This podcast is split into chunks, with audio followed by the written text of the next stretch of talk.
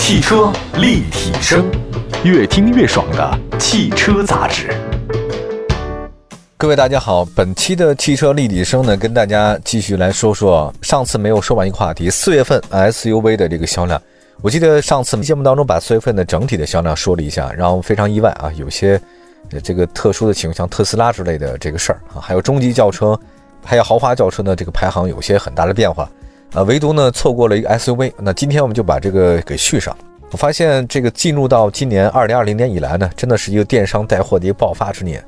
我唯一的一次卖东西啊，平台卖东西啊，就是不见面的那种卖啊，就是在这个电台啊，是卖那个《人民名义》里面的一个达康书记的同款水杯，而且非常有趣啊。后来我还参加了这个《人民名义》的他那个广播剧版的那个录制哈，大家可以猜一下我到底扮的是哪个角色。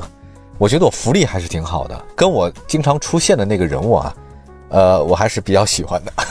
后来呢，因为那个达康数据水杯啊特别的火，啊，后来我就想说，哎，那正好电台里面我一个朋友他做这个事儿，那我就在节目里吆喝了一下，没想到呢卖了十五个水杯，但是我一分钱没有赚到啊，他免费送了我一个同款水杯，一个才卖二三十块钱。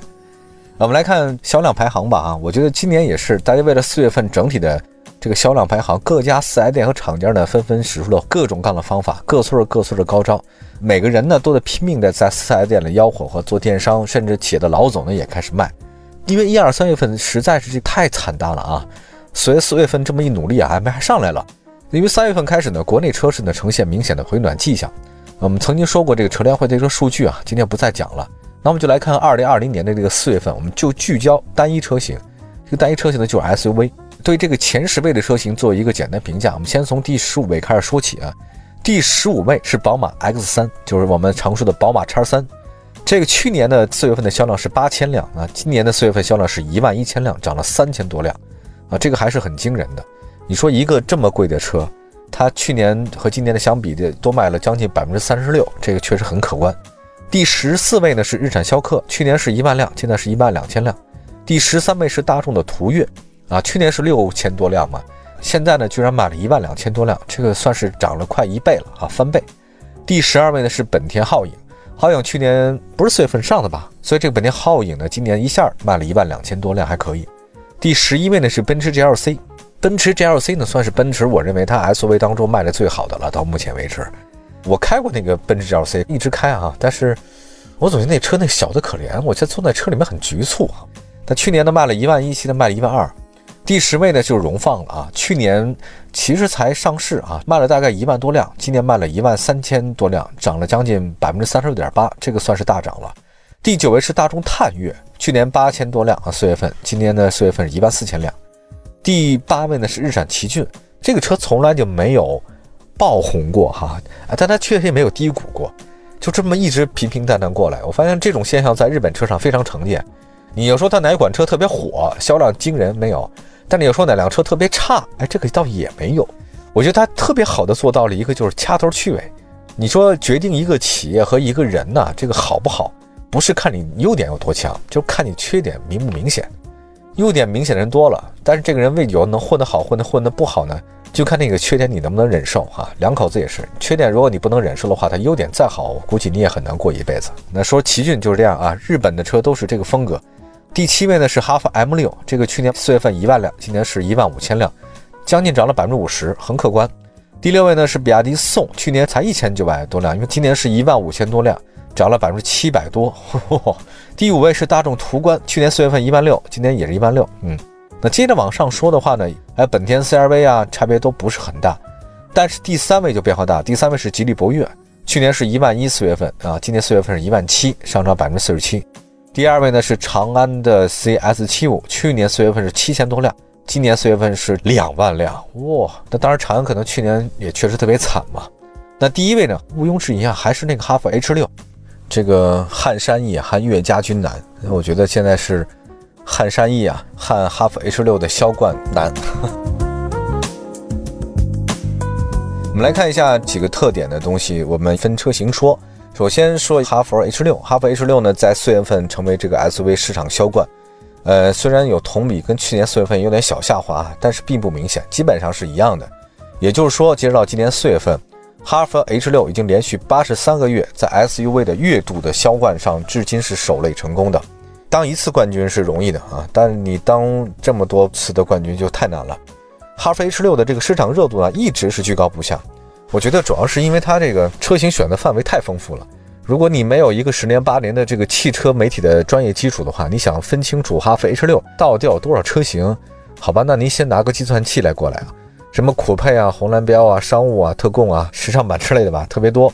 呃，另外一方面呢，我觉得它除了这个车型多以外呢，还有就高性价比和那个可靠的品质，呃，这个是相当不错的。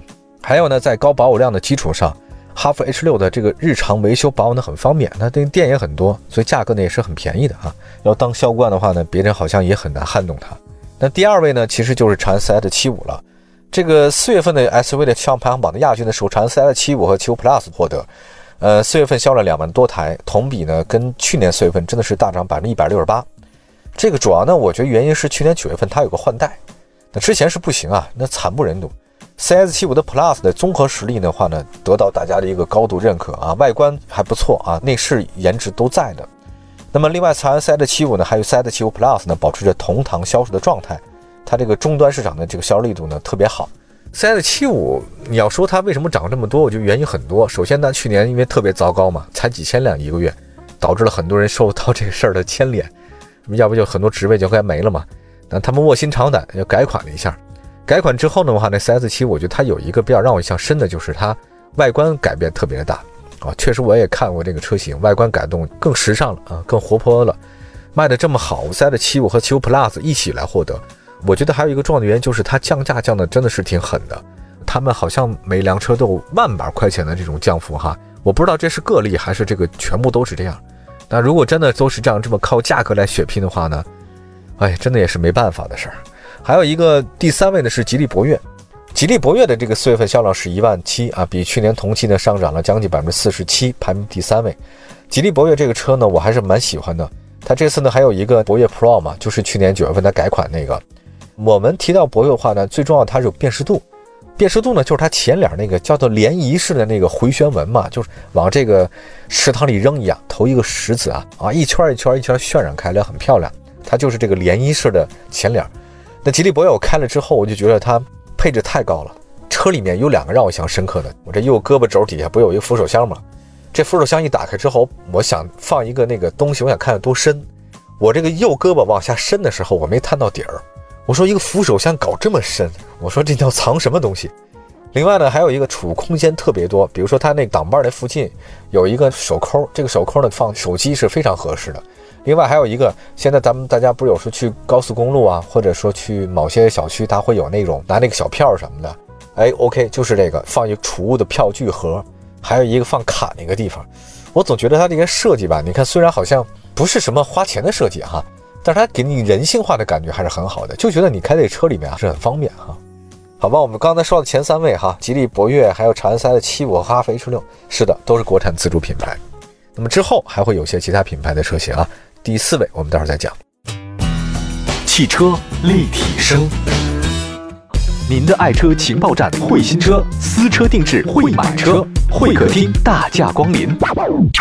庖丁解车，精准分析；会拆车大师来帮您；会用车，自驾上路；会玩车，我们都是汽车人。继续回到节目当中啊，本期汽车立体声跟您说四月份的 SUV 的销量排行。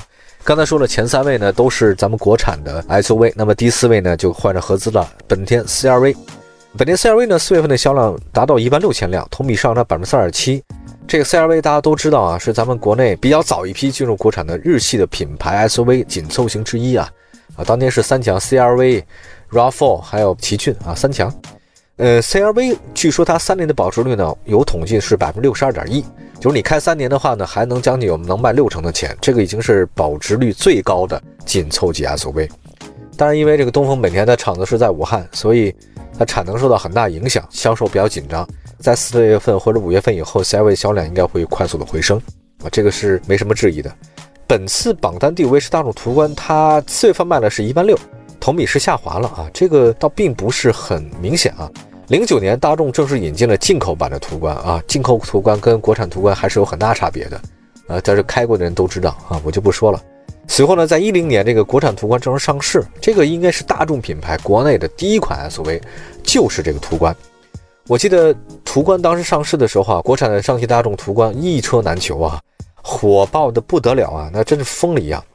途观现在有个家族了，就不仅有途观，还有途观 L，它其实销量趋于稳定，就不会特别爆火了啊。那现在那个上汽大众后来又出了一个途岳啊，这个途岳呢，相对来讲的话呢，更新潮一些，尤其在外形。之前他们还出了一个途观叫丝绸之路版，已经停了。个人觉得差别不是很大吧，嗯，因为它卖的也不太好，所以给停产了。途观呢依然还能卖第五位，也不太容易了。第六位是比亚迪宋，比亚迪宋的这个四月份销量是一万五千九，同比去年这个时候呢是高达百分之七百多的一个销量。这个原因是因为去年七月份宋有个换代车型叫宋 Pro，还是那个 Dragon Face 嘛，龙脸。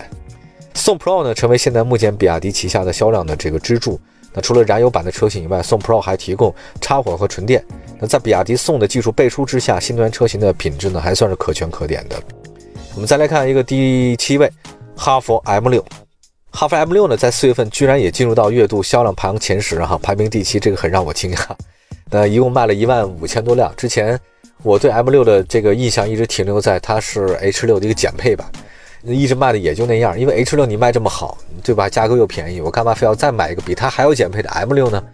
没想到这次呢，同比又增长了百分之五十哈，跟去年同期相比，这个让我想到什么？就是说，我们一直以为我们现在在有报复性的消费，其实这个挺难的。我我认为不太会有报复性的消费，可能会有一些什么消费呢？就是刚需性消费可能还会有，奢侈性消费会不断的减少，不太可能有报复性的消费啊，因为你的收入没有报复性增长。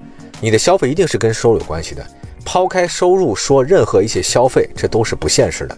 尤其是咱们中国人，就辛苦十几年、二十几年、几年啊，以后才敢攒一个买一个东西。所以我在想说，你现在经过这个疫情之后啊，大家会想到说，哦，我如果以前是想买 H 六的，那现在我觉得肯定要买 M 六了，毕竟五万多、六万的一个出头的一个车型很便宜。那三大件都是一样的，发动机、变速箱都跟 H 六一模一样，只是在很多减配，前排没有什么电动座椅了，没有什么按摩了。你觉得这个很需要吗？在有些地方，它未必啊。那既然三大件都是一样的，我干嘛不选 M 六呢？造型也还是好的嘛，对吧？跟以前的红蓝标的也不差嘛，这个造型，所以大家会买 M 六，可替换的一个选择。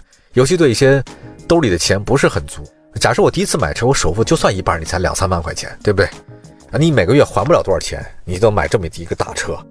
我真的觉得 M 六真是准入门槛特别低啊，这是它一个很好一点。而且去年 M 六经过中期改款了嘛，它外观排放都做了一个优化，甚至它现在也有无钥匙启动了，还有八英寸的中控屏了，真的蓝牙电话都有。它性价比真的是 M 六的优势。如果你要问我现在买什么车哈，我首选是 M 六啊，一定是它的。好，第八位呢，这个就是日产奇骏了。奇骏的话，四月份销量是一万五，同比下滑着不少。去年日产奇骏的全年销售呢超过二十万辆，名列二零一九年度 SUV 销量前三。但是奇骏已经见到产品的末期了，它跟其他同级别对手竞争的优势不大明显。它为什么会还卖这么多？就是因为它优惠。因为一个车它卖十几年以上哈，它那生产线啊真的已经是早赚回来了。它除了折旧啊，除了配件，那等于说在印钱一样啊。那么得到一些消息，现在奇骏在海外路试。我们也看看奇骏到底会有什么样的改变啊？应该还是可以的，这个底蕴在这摆着呢，不会太差。第九位是大众探岳，探岳呢是一万四千销量呢，排名四月份 SUV 的销量排行第九，同比上涨百分之六十几。那么一八年上市的大众探岳呢，在一九年获得了十六万多辆的全年累计销量，这还是很好。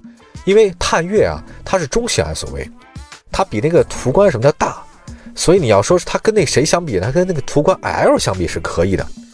而且大众探岳跟途观 L 的都是 MQB A R 平台嘛，所以这方面是一样的。如果你要想想看啊，就是你看途观那边的样子腻了，你就肯定会选探岳。确实是它时尚嘛，更年轻一点，因为毕竟有后发优势啊。第十位是荣放了，排在四月份 SUV 销量排行榜第十位是丰田 RAV4 荣放，四月销量是一万三，同比增长百分之三十六点八，跟去年同期相比，因为是去年十月份完成刚刚换代啊，TNGA 架构它有这个车型，它有一段呢是新老交替。我觉得 TNGA 架构之下的新的荣放，它有一个字儿让我感觉特别好，就硬，对吗？我觉得你开 SUV 的人一定要硬一点嘛。活在这个世界上，你不坚硬一点，你怎么能行啊？对吧？我们都得是铁皮人，有一颗温柔的心，这个谁也拦不住你。但是外表你要坚强一点嘛，是吧？否则你怎么能经受风吹雨打呢？有时候生活也蛮残酷的嘛。四月份你要看 SUV 排行的很多来说，比起轿车品牌来讲，这个 SUV 的其实表现我觉得比轿车好看的很多，对吧？尤其是 TOP 十五当中有十一款车都实现正的增长，而轿车那边的话呢就不是这个数量，所以 SUV 的复苏比轿车的复苏更快一点。那再次感谢各位呢关注本期的汽车立体声，可以关注我们的微信、微博，都叫汽车立体声。感谢大家，我们下次节目再见，拜拜。